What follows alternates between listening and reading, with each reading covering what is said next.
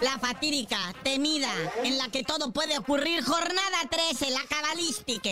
Pero bueno, esperemos que este viernes le vaya bien al Necaxa enfrentando al Santos Laguna, ¿verdad? Se puede dar algo bonito allá en Aguascalientes. Y luego el Necaxa está en la posición 13. Uh.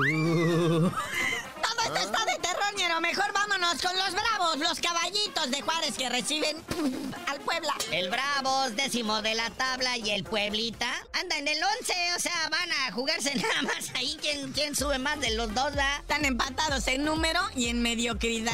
Pero mañana, a las 5 de la tarde, el campeón Pachuca recibe a la máquina. El campeón Pachuca, quinto lugar de la tabla. Y lo que viene siendo el Cruz Azul, pues después de su juego de el miércoles que tenía pendiente la jornada 4, no se mueve de la posición 8 de la tabla. Ya sabemos a qué juega el Tuca, ¿no? Ya lo vimos contra Querétaro, una vergüenza. Pero bueno, partidazo este, ¿eh? Partidazo. León América, muñeco. El segundo y el tercero de la tabla general, ¿va? Este va a sacar chispas. Recordemos que el León lo trae el Nicolás Larcamón, el que hizo grande al Puebla. Ahora parece que ya le están entendiendo acá los, los muchachos de León FC. Y pues de aquí puede salir, digo que para que alcancen a Rayados de Monterrey va a estar cañón, ¿verdad? Pero pues ahí pueden quedarse en el segundo o tercer lugar. Y hablando de Rayados, la pandilla, primer lugar, casi casi inalcanzable. Matemáticamente se puede. Pero van a recibir la visita del Cholo Squinkles de Tijuana que anda medio desganado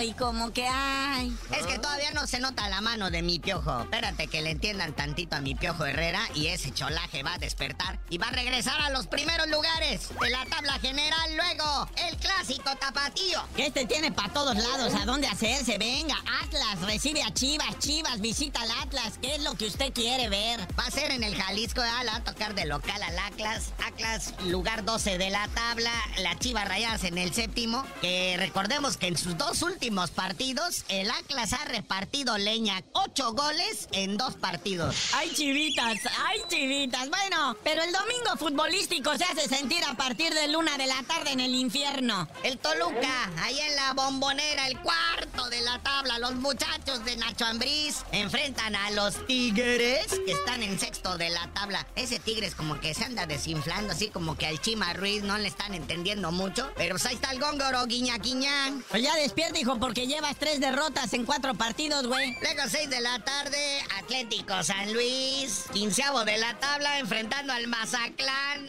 ALB. 18 de la tabla. ¡No, bueno! Y si ese se le hace un abuso, espérese a que se enfrente el 16 contra el 17, que son los Pumas contra el Querétaro. No, no, no, no.